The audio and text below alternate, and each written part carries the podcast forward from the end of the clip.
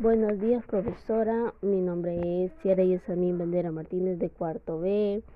Título: La contaminación del medio ambiente. La contaminación del medio ambiente es una, una mezcla de partículas sólidas y ceses en el aire. Nudo: Las emociones de las autoestima, de los autoestimales, los compuestos químicos de las fábricas del polvo o poles puede ser suspendida.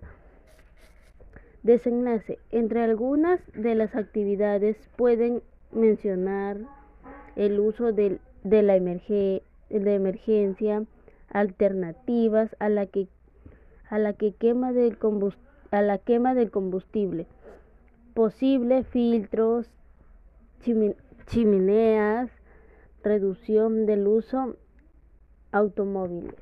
Gracias.